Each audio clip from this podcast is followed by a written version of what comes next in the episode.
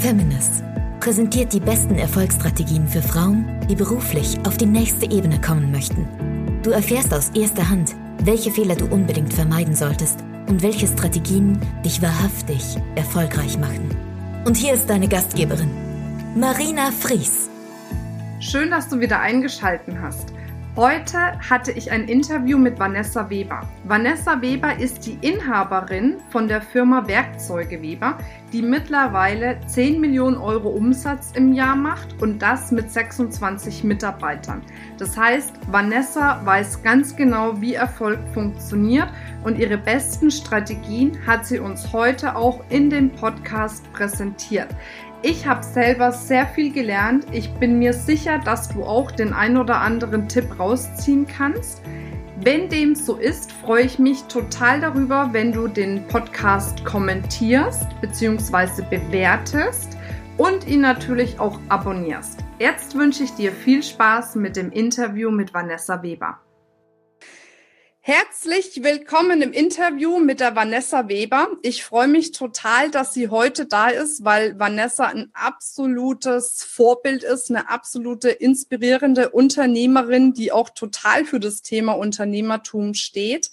Die Vanessa hat einen Werkzeughandel, Werkzeuge Weber, hat mittlerweile 20 Mitarbeiter, macht 10 Millionen Euro Umsatz im Jahr, was auf jeden Fall eine sehr, sehr große Hausnummer ist. Und wie ihr Weg so war, wie sie dorthin gekommen ist, wo sie jetzt ist, das wird sie uns gleich erzählen. Und ich sage herzlich willkommen, liebe Vanessa. Hi, freue mich, dass ich hier sein kann, Marina. Sehr schön. Ich bin ganz gespannt, was du zu berichten hast. Vielleicht erzählst du uns mal vorab, was wir unbedingt über dich wissen müssen. Ja, was muss man denn unbedingt über mich wissen? Also ich glaube, ich bin eine Unternehmerin aus Leidenschaft und ähm, ich brenne für das Unternehmertum, das hast du ja schon gesagt. Und ich glaube, unbedingt wissen muss man, dass man ein Gesicht haben soll für sein Unternehmen, weil das total wichtig ist und riesen Vorteile bringt, wenn man selber als Unternehmer vor der Kamera auf der Bühne und wo auch immer man eine Plattform bekommt, steht und für sein Unternehmen brennt. Ja, also das ist ja auch das, was du eigentlich total lebst. Ne? Du hast ja schon mal bei mir auf dem ja. Kongress gesprochen. Du nimmst ja auch ganz viele andere Bühnen wahr. Ich glaube, bei Gedankentanken warst du schon von größeren Bühnen her. Also ja. du machst da ja wirklich viel in dem Bereich, ne? Ja, weil ich es eben auch wichtig finde. Ne? Das ist ähm, das, was ich auch immer sage als Beispiel ähm, so ein Klaus Hipp, der eben sagt, hier dafür stehe ich mit meinem Namen. Ähm, dem glaubt man halt eher wie so ein Nestle-Konzernchef, der sich ähm, hinter lauter Pressemeldungen und ähm, seinem Pressesprecher versteckt. Und das ist halt eben schon wichtig, seine Botschaft auch zu verbreiten. Okay, wir kommen ja gleich zu deinen Erfolgsstrategien, aber die erste scheine ich schon rausgehört zu haben, nämlich, dass du als Unternehmerin selbst sprichst. Das ist ja auch ein Konzept, was der Alexander Christiani sehr, sehr stark vertritt, was er ja super macht. Äh, und ich bin da auch absolut überzeugt davon, dass das einer der Wege überhaupt ist, um beruflich noch erfolgreicher zu werden, weil es einfach auch Aufmerksamkeit, Sichtbarkeit bringt, aber auch vor allem Vertrauen. Und ich glaube, das ist heutzutage wichtiger denn je geworden. Ne? Ja, auf jeden Fall. Alexander Christiani war ja quasi mein, mein Zielvater für eine Zeit lang oder mein Mentor. Deswegen ist es natürlich auch bei mir ziemlich eingebrannt, das Thema. Ja. ja. Ja, super. Erzähl mal ganz kurz, wie deine berufliche Reise überhaupt begann. Du hast ja eine super spannende Geschichte, die jetzt nicht so alltäglich ist. Äh, leider auch, glaube ich, nicht ganz so eine positive Geschichte. Auf der einen Seite, auf der anderen Seite hat sich dann für dich ja positiv entwickelt. Erzähl mal, wie war das für dich? Wie war deine berufliche Reise? Ja, also meine berufliche Reise fing tatsächlich in einem Biergarten an, was so ein bisschen lustig war. mein Papa hat mich damals, als ich 18 war, äh, eben in den Biergarten eingeladen. Nur wie kam es dazu, dass er mich in den Biergarten eingeladen hat, muss ich auch mal ein bisschen weiter ausholen. Er selber hatte seine Ausbildung gemacht mit 17,5 und ist damals wie so üblich zum Frühstück holen geschickt worden. Und ähm, von diesem Frühstück holen ist er eben nicht ganz unversehrt zurückgekommen. Er hatte da einen schweren Mopedunfall und ähm, hat eine Wirbelsäulenverletzung. Er weiß auch heute gar nicht mehr, wie der Unfall genau passiert ist. Und dann war er ein Dreivierteljahr im Krankenhaus, im, Gips, im Gipsbett gele gelegen. Heute operiert man ja Wirbelsäulenverletzungen direkt und damals ist er eben in dieses Gipsbett gekommen. Dadurch ist die Wirbelsäule nicht gut wieder zusammengewachsen und er hat ähm, innerliche Lähmungen wie beim Querschnittsgelähmten, also die Organe sind gelähmt. Er hatte damals mhm. das Glück, dass er noch laufen konnte. Und da war er gerade so ein Vierteljahr aus dem Krankenhaus wieder raus. Dann ist mein Opa mit 40 am Herzinfarkt gestorben. Mhm. Und damals war die Firma ja noch ganz klein. Da war es mein Opa, meine Oma und mein Vater. Und mein Vater musste dann quasi von jetzt auf gleich ähm, die Firma übernehmen oder musste nicht. Er hat mit meiner Oma halt gesprochen, hat dann gesagt, komm, ich will das weitermachen, hat sich Sondergenehmigungen geholt und so und hat dann die Firma weitergeführt ähm, das eben bis zu meinem 18. Lebensjahr, als ich dann mit ihm im Biergarten saß, von meinem Lieblingsessen Hähnchen mit Pommes. Und ähm, als ich mir dann so die Pommes eben in den Mund schieben wollte, gerade äh, fragte mich dann mein Vater, willst du die Firma übernehmen? Da habe ich erst mal gedacht, hä, was ist denn das jetzt für eine Frage? Weil damit habe ich gar nicht gerechnet. Er hat auch nicht gesagt, äh, Vanessa, äh, wir, wir gehen mal zusammen weg, ich will mich mal mit dir unterhalten. So, das war wirklich so total unverhofft. Und ich hatte aber ungefähr 2,5 Sekunden überlegt und habe dann gesagt, ja, das mache ich. Also ich habe auch gar nicht irgendwie mir Sorgen gemacht, oder schaffe ich das oder was auch immer. Das war so aus dem Bauch raus. Ja, und so begann es, dass ich dann ins Unternehmen eingestiegen bin und mit äh, 20 habe ich die Firma zu 50 Prozent übernommen und mit 22 dann zu 100 Prozent, weil er wollte halt auch nicht, dass ähm, mir dasselbe passiert wie ihm damals, ähm, weil die Ärzte haben gesagt, ja, Herr Weber, wir können Ihnen nicht sagen, fünf Jahre, vielleicht geht's Ihnen noch gut, vielleicht auch weniger ähm, ist jetzt auch mittlerweile im Rollstuhl und ähm, da ähm, hat er halt eben gesagt, er möchte das eben vorsorgen und mir die Firma frühzeitig übergeben. Und so kam das dazu, dass ich dann quasi mit 22 den Werkzeughandel geerbt hatte oder bekommen habe. Und ja, ich hatte ihn übernommen mit neun Mitarbeitern und einen Umsatz eben von 1,9 Millionen. Und jetzt sind wir sogar 26 Mitarbeiter und haben eben den Umsatz von 10 Millionen. Ja. Wow, okay, alles klar. Ich habe noch alte Zahlen. Ich merke das ja. Wahnsinn.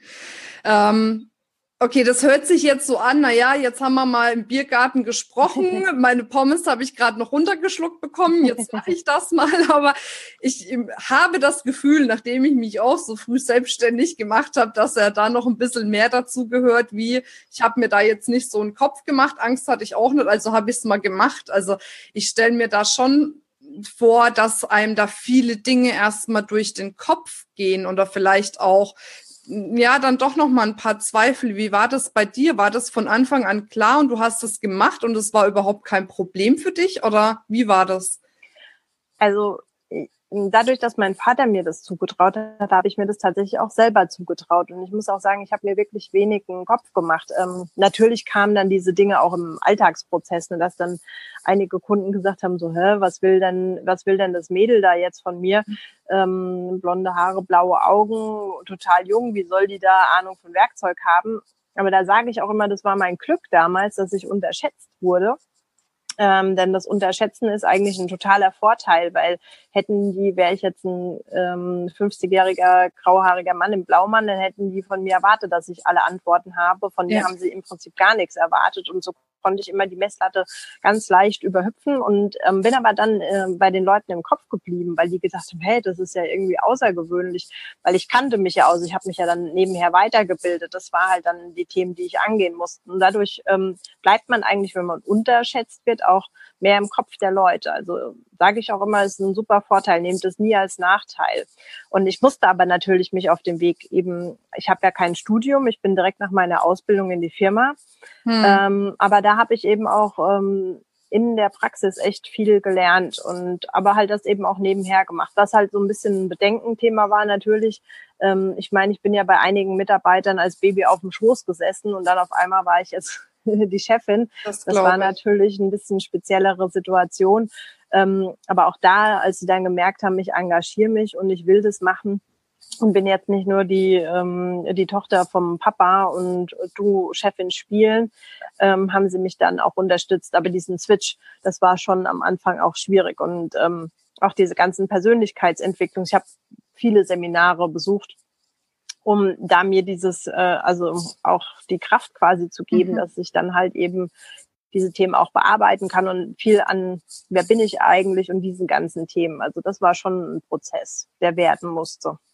Ja, ja, ja, das glaube ich. Aber also gerade dieses unterschätzt werden, das Thema ist super, dass du das ansprichst. Jetzt gerade für die Jüngeren, die auch zuhören. Ich kenne es ja auch bei mir. Ich wurde ja auch am Anfang immer unterschätzt. Ich habe mich mit 21 selbstständig gemacht, habe dann Vertrieb geführt. Da waren äh, Männer dabei, die hätten mein Opa sein können, teilweise. Und das ist natürlich dann nicht einfach, aber das als Chance zu sehen und nicht sich dadurch angegriffen zu fühlen oder sich weniger wert zu fühlen, wenn man mal unterschätzt wird. Das ist auf jeden Fall auch meine Erfahrung und ein ganz, ganz guter Weg.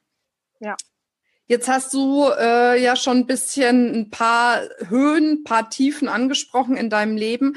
Gab es denn irgendwann mal für dich so ein so ein Breaking Point, also so ein Wendepunkt, wo du gesagt hast, mein Gott, jetzt weiß ich eigentlich gar nicht genau, wie soll es jetzt weitergehen, was mache ich denn jetzt überhaupt?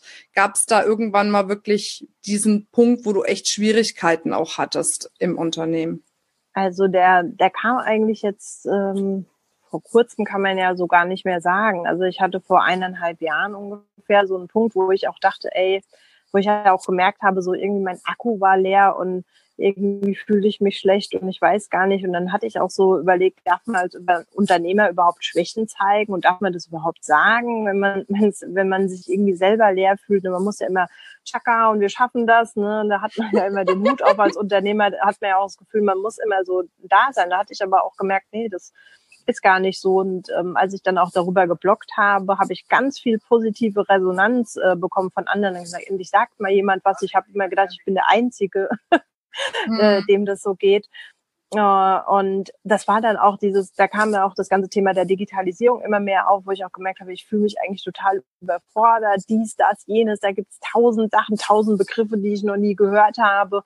Und ähm, da habe ich aber auch in meinem Netzwerk schnell Hilfe gefunden und auch wieder ähm, total cool durch einen, den ich im Netzwerk kennengelernt habe, der aufgrund meines Vortrages äh, zu mir kam, den ich dann ein bisschen supportet habe. Der hat dann gesagt, Mensch, als ich ihm davon erzählt habe, ähm, Vanessa, ähm, ich hätte da eine Idee für einen Vertriebsleiter, ähm, den könnte ich dir mal vorstellen. Und tatsächlich war das so für mich ein Thema, wo ich gesagt habe, ich merke, ähm, meine Schwächen sind so ein bisschen in dem Thema, ähm, wie strukturiere ich den Wachstum? Ne? Weil wir sind ja mehr Mitarbeiter geworden ja. und wir haben halt immer so weitergewurschtelt wie bisher. Und ähm, da habe ich auch gedacht, ich ähm, kann dem alleine Herr werden. Und ähm, war dann aber ganz froh, als ich diesen Vertriebsleiter gefunden habe. Und das war schon eine Veränderung. Also der hat ja auch Prokura bei uns bekommen und so. Die ganze Zeit habe ich ja alleine alles bestimmt. Und da jetzt zu sagen, ich hole mir jemanden rein, Mhm. Äh, das war erstmal schon ein Schritt, aber ein sehr, sehr guter Schritt, worüber ich auch heute total glücklich bin. Und ähm, das hat mir auch zum Thema Akkuleer halt geholfen. Also ich habe mir dann auch eine neunwöchige Auszeit genommen und habe äh, gesagt, so, äh, ich bin jetzt mal neun Wochen weg und ähm, muss mal für mich klar werden. Und als ich dann wiederkam, habe ich dann diese Dinge in die Wege geleitet. Ja, also das heißt, ähm, wenn ich dich richtig verstanden habe, war zu der Zeit, wo du gemerkt hast, der Akku ist leer, du hast aber rechtzeitig die Notbremse gezogen. Das habe ich mhm. richtig verstanden. Also da genau. war irgendwie, das ist auch wichtig, ne, zu ja. erkennen und sich einzugestehen, jetzt bin ich an einem Punkt, wo es nicht mehr geht. Und dann nicht zu sagen aus wie du es gesagt hast, Scham oder ja. aus irgendwelchen anderen Dingen, ich gehe da drüber hinweg, ich schaffe das schon, sondern wirklich zu sagen, okay, ich ziehe lieber die Reißleine davor, bevor überhaupt irgendwie noch mal was passiert. Und dann hast du eingespielt, dass du dein Netzwerk auch irgendwo ja mit mobilisiert hast. Ich sag's jetzt mal in meinen mhm. Worten. Mhm und das ist mhm. ja was, so kenne ich dich ja, ne? Also mhm. bei uns ist es ja, wir sind ja auch zusammen im Lions Club und bei ja. uns ist es ja immer, die Vanessa ist der Garant für ein gutes Netzwerk. Wenn irgendwas braucht, rufst du die Vanessa an, die weiß wer. und das ist ja was, da legst du ja immens viel Wert drauf bei dir. Also mhm. da gibst du viel Zeit, viel Kraft und Energie rein. Äh, vielleicht, weil es tun sich ja viele Frauen, auch wenn wir ja tendenziell eher dazu geneigt sind, ein Netzwerk aufzubauen als Frauen, tun sich doch viele schwer oder setzen da nicht ihre Priorität drauf. Was ist für dich der Grund, dass du da so eine hohe Priorität drauf legst? Ja, also ich habe halt früh, das hat mir auch quasi mein Vater so mitgegeben, als ich da mit 17,5 ähm, war ich zu meinem ersten Juniorentreff quasi unterwegs und da hat mein Vater gesagt, Vanessa, es ist immer wichtig, dass du Kontakte hast, die werden dir später mal helfen. Also da gab es den Begriff Netzwerken noch gar nicht, da mhm. hat er mir das äh, quasi schon so mitgegeben und ähm, ich habe auch festgestellt, dass es tatsächlich so war. Ähm, ich hatte ähm, Leute, mit denen ich mich austauschen konnte, auch weil ich noch total jung war, die hatten die Sachen aber schon durchlebt. Das hat mir total geholfen. Und von da an, eigentlich schon mit 17,5, habe ich wirklich angefangen, das Netzwerk aufzubauen. Dann bin ich ja auch dort Sprecherin geworden. Dann haben die auch gesagt, guck mal, du kommst dann mit den Lieferanten in Kontakt und ähm, lernst die kennen. Die kennen dich auch später mal, wenn es mal um Preisverhandlungen geht und du kommst immer, redest immer auf der Chefebene. Und ähm, das bringt totalen riesen Nutzen. Also auch wie gesagt, ich habe meinen Vertriebsleiter einfach so ähm, gefunden mhm. oder keine Ahnung. Ich habe wirklich schon die tollsten Sachen in meinem Netzwerk erlebt. Einfach mal über meinen Blogbeitrag bin ich ja von der Sheryl Sandberg eingeladen worden, wo nur 50 Frauen deutschlandweit eingeladen wurden für diesen Business Brunch. Das kam auch übers Netzwerk. Echt jetzt? So. Wann war das oder ist das noch? Äh, nee, das war, äh, war letztes Jahr an meinem Geburtstag genau. Total Ach, ich krieg ja manchmal auch nichts mit, gell? kleinen Welt. Aber gratuliere dir, das ist ja echt super. Ja. ja, da war ich auch total überrascht. Und äh, solche Dinge passieren, aber man muss ähm, habe ich jetzt auch gerade meine aktuelle Debatte ja auf Xing laufen zu dem Thema. Man muss halt eben auch was rein investieren. Man muss ähm, erstmal den Leuten was geben, bevor man was nimmt. Und das vergessen halt auch viele beim Netzwerken. Ja. Aber ich sage auch immer, geht auf die Leute zu, wenn ihr jemanden kennenlernen wollt, überlegt euch eine coole Frage, irgendwie jetzt nicht so ein 0815 Ding, sondern einfach mal so einen coolen Gesprächseinstieg oder irgendwas, was denjenigen interessieren könnte. Und immer fragen, weil Fragen kostet halt nichts, ne? Definitiv. Aber da sind ja schon viele an einer bestimmten Hürde, ne? Also das mhm. ist es ja, aber vielleicht auch, weil sie vorher nicht genug reingegeben haben. Das kann natürlich auch sein, ne?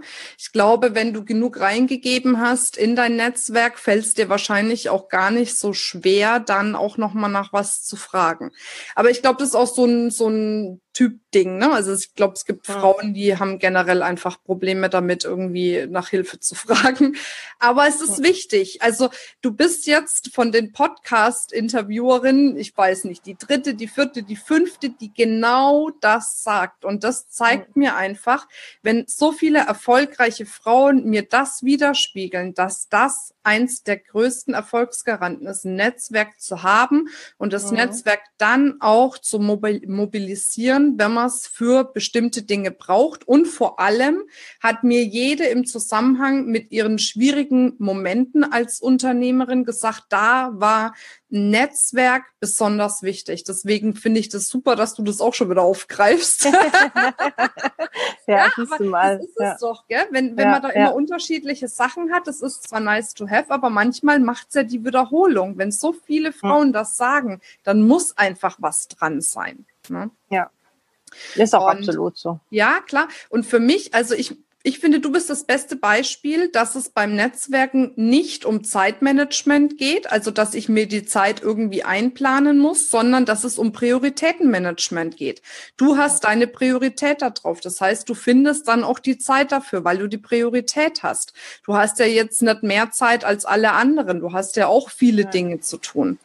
Ja, Nee, das ist genau richtig. Dann muss man halt eben überlegen. Und wie gesagt, das ist ein Invest, das man tatsächlich in die Zukunft macht. Also ich habe manche Kontakte in meinem Netzwerk, die habe ich fünf, sechs, sieben Jahre. Also steht man halt in Kontakt. Und ich finde übrigens auch Facebook danach wie vor, also trotz aller Skandale, die da sind, eine gute Plattform, weil man halt auch selbst, wenn man nicht mit den Leuten spricht über die Posts, die man eben macht, in Kontakt bleibt und viele, auch mit denen ich länger nicht gesprochen habe, die sagen, und die wissen trotzdem, was ich gemacht habe, ne, weil ich da eben auch aktiv darüber kommuniziere, was ich auch ein super Weg dafür finde. Und ich glaube, das ist auch ein Erfolgsfaktor, einfach von sich reden machen und was viele eben nicht machen. Ich sage immer, tu Gutes und rede darüber viele machen Gutes, aber keiner redet darüber, weil man dann sagt, nee, und das kann ja auch, wenn ich da jetzt ähm, mhm. drüber spreche und dann bin ich ja angeberisch oder irgend sowas, aber das ist eben gar nicht so, weil wenn du es nicht sagst, ein anderer tut's ja nicht für dich. Ja. Und ähm, auch die Presse machst du ja nur so auf dich aufmerksam, indem du was über dich erzählst. Ja, definitiv. Der zweite Punkt, den du genannt hast, ähm, als du quasi diesen Punkt für dich hattest, dass du gemerkt hast, du hast keine Power mehr, dass du dir eine Unterstützung eingestellt hast. Das ist mhm. natürlich eine wichtige Sache. Da merke ich aber immer wieder, auch in der Kommunikation mit den Frauen, dass da auch Bewusstsein für da ist, manchmal aber auch eine Hürde da, da ist, weil es ist natürlich auf der einen Seite eine Unsicherheit, bringt die Person dann auch das, was sie bringen soll und kann ich dann quasi langfristig gewährleisten, dass diese Person, ne, dass ich diese Person auch finanzieren kann. Es ist ja auch eine bestimmte Verantwortung, die man eingeht. Und ich glaube, mich zu erinnern, dass auch wir darüber gesprochen haben, als du gesagt hast, du holst dir den Vertriebsleiter, dass du auch ähnliche Gedanken hattest. Wie war das damals für dich, dass du dann trotzdem gesagt hast, nee, egal wie, ich mache das jetzt, ich ziehe das durch und es wird schon irgendwie klappen? Also ähm, ich denke, das ist wie mit allen Investitionen. Ähm, man muss halt eben überlegen, was bringt es mir am Ende mehr raus. Ne, wenn ich, äh, wenn ich irgendwie in was, äh, ist ja auch egal, in was ich irgendwie, wenn ich in eine teurere Technik zum Beispiel investiere oder in einen guten Server oder in, in sonst irgendwas, mhm. kostet das natürlich am Anfang erstmal viel Geld, aber wenn ich am äh, dadurch schneller arbeiten kann, effektiver oder auch ein, ein äh, keine Ahnung, ein gutes CRM-System, ein gutes Dokumentmanagement-System, ne, was am Anfang erstmal viel kostet.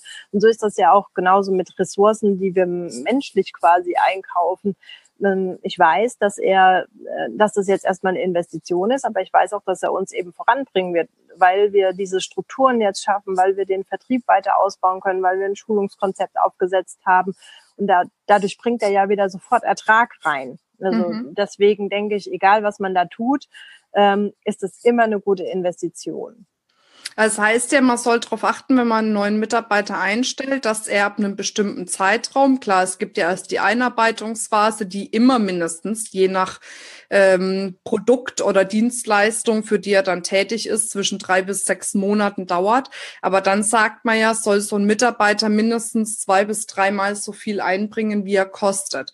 Messt ja. ihr das bei euch irgendwo, um jetzt mal konkreter zu sein? Oder ähm, sagst du, okay, mir ist jetzt primär wichtig, dass er mich entlastet, dass ich nicht irgendwie in Burnout rutsche und wenn dann die Zahlen stimmen, ist gut. Wenn er ein bisschen länger dafür braucht, ist auch in Ordnung. Wie gehst du damit um? Ja, ähm, also ich denke auch, man kann das nie so genau sagen. Drei bis sechs Monate ist ja auch ein relativ kurzer Zeitpunkt. Äh, in, in dem Fall jetzt, weil wir ja erstmal diese ganzen strukturellen ja, Veränderungen auch ähm, treffen müssen. Also generell ist es, glaube ich, schon wichtig, das im Auge zu behalten. Das haben wir zum Beispiel in der Vergangenheit eben wenig gemacht. Wir haben wenig messbar gehabt. Und das ist halt jetzt auch ein Punkt, den wir gerade eben ändern, ne? dass wir auch sagen können, die Mitarbeiter, auch die Teams, Innendienst, Außendienstteams, die wir gebildet haben, ähm, die haben gegenseitig auch eine Möglichkeit oder in den Teams selber zu gucken, wie stehen wir denn, wie sind wir denn mit den Zielen, die wir uns gesetzt haben, sind wir da auf Kurs oder sind wir da nicht auf Kurs? Ähm, ich glaube, eine Messbarkeit ist für alle Beteiligten auch wichtig. Man muss das im Auge behalten. Aber wie gesagt, auch ein Thema der Entlastung und ähm, der auch als Sparringspartner jemand zu haben, das hat ja auch einen Wert. Ne? Ja. Okay. Ja, aber das ist wichtig, ne? Weil da ähm, streiten sich ja auch viele, ne? Die einen gucken nur auf die Zahlen, die anderen gucken gar nicht auf die Zahlen. Bei dir ja. ist es quasi eine Mischkalkulation, ne? Genau. so, so, kann man es sagen, ja. Super. Okay. Und der dritte Punkt, den du mir genannt hast, wenn ich das jetzt richtig erkannt habe, ist im Allgemeinen auch das Thema abgeben, delegieren, weggeben. Und da bist du ja ein super Beispiel. Äh, mhm. dadurch, dass wir uns so gut kennen, kann ich immer ein bisschen aus dem Nähkästchen plaudern. Das ist wirklich echt super.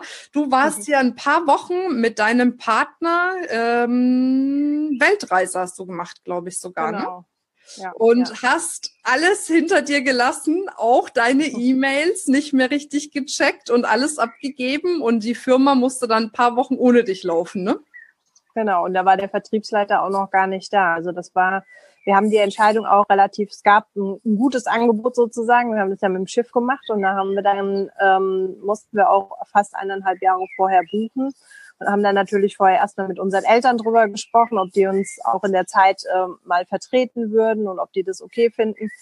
Und dann habe ich auch ein Jahr vorher mit den Mitarbeitern gesprochen, habe gesagt, passt mal auf, ich habe das vor, ich möchte neun, mir eine neunwöchige Auszeit nehmen. Das ist ein Lebenstraum von mir. Wir haben jetzt noch keine Kinder, wir können es uns gerade auch leisten und ich will nicht ähm, äh, meine Träume verwirklichen, wenn ich in Rente bin. Also ich mhm. lebe auch so, dass ich sage, ähm, wenn ich irgendwas habe und Reisen gehört da für mich absolut dazu, weil es auch den Geist erweitert und Kulturen kennenzulernen ist toll. Man kommt auch unternehmerisch wieder auf Ideen. Ähm, das möchte ich jetzt machen, wenn ich noch gesund bin, auf alle Berge kraxeln kann und egal was machen kann, Bungee-Jumpen oder was auch immer ich machen möchte. Ähm, das möchte ich jetzt machen. Und ähm, da haben auch alle gesagt, ja, finden wir gut und unterstützen wir dich. Und dann haben wir natürlich den Prozess, weil vorher ist klar, ich war selber viel im Tagesgeschäft noch, total aktiv.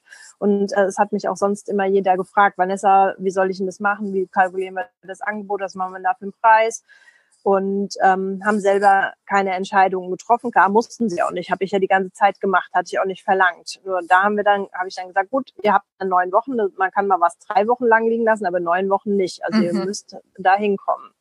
Und äh, dann habe ich halt eben angefangen mit den Mitarbeitern äh, das auch zu üben. Dann kamen sie dann, habe ich gesagt, so, und wie würdest du das machen? Das war dann immer meine Frage, was ist dein Lösungsvorschlag, wie würdest du das machen?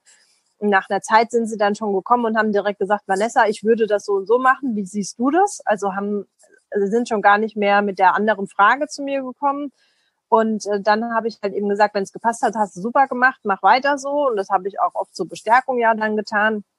Und äh, wenn ich, äh, wenn es wirklich, wenn ich wirklich anderer Meinung war, dann habe ich dann gesagt, guck mal, ich würde das so und so machen.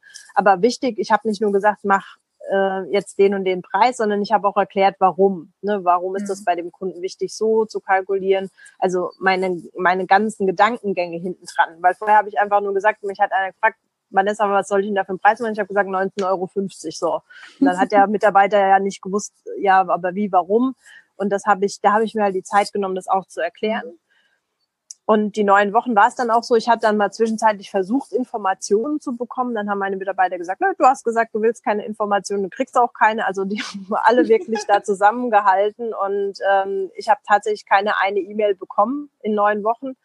Und ähm, als ich dann wiederkam, saß ich dann erstmal drei Wochen bei mir im Büro, äh, drei Wochen, drei Tage, die ersten drei Tage im Büro und es klingelte kein Telefon, es kamen keine E-Mails rein, keiner hat mir eine Frage gestellt. Dann habe ich gedacht, oh Mist, jetzt habe ich mich irgendwie überflüssig gemacht. Was ist denn das jetzt?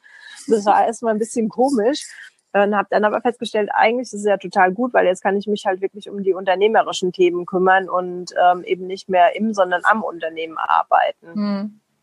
Cool. Ja. Das ist mhm. super, dass du das so teilst und vor mhm. allem, dass es auch möglich ist, wirklich seine Träume, seine Ziele in den Vordergrund zu rücken, auch wenn man, wie du, viel Verantwortung hat und 26 Mitarbeiter, kannst du sagen, was du willst, sind einfach Verantwortung, da muss der Laden laufen, damit auch für die Mitarbeiter genügend da ist ja. und so weiter und so fort. Also braucht man ja keinem zu erzählen, äh, wie viel Verantwortung du da auch trägst.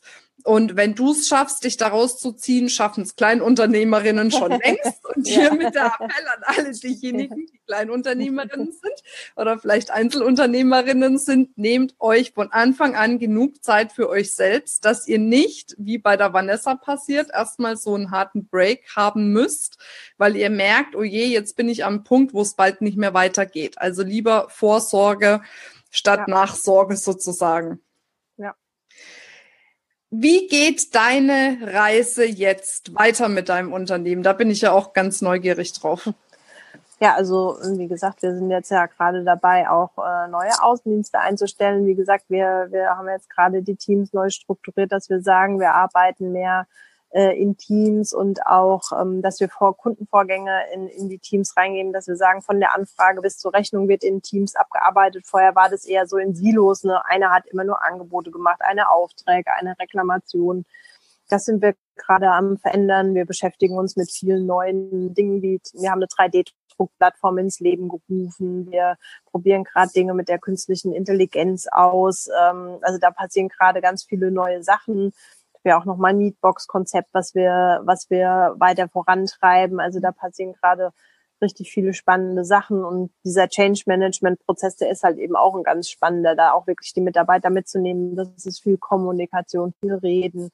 Ja, was halt eben auch wichtig ist und ähm, da redet man, habe ich das Gefühl, trotzdem immer zu wenig. Also ich weiß auch nicht, ich denke immer schon, man, man kommuniziert schon viel, aber irgendwie merkt man doch, dass es, man muss noch mehr machen. Also ja. Kommunikation ist ja echt das, wo es am meisten scheitert. Also in so Change Management Prozessen, da ist es ja gerade wichtig. Ne?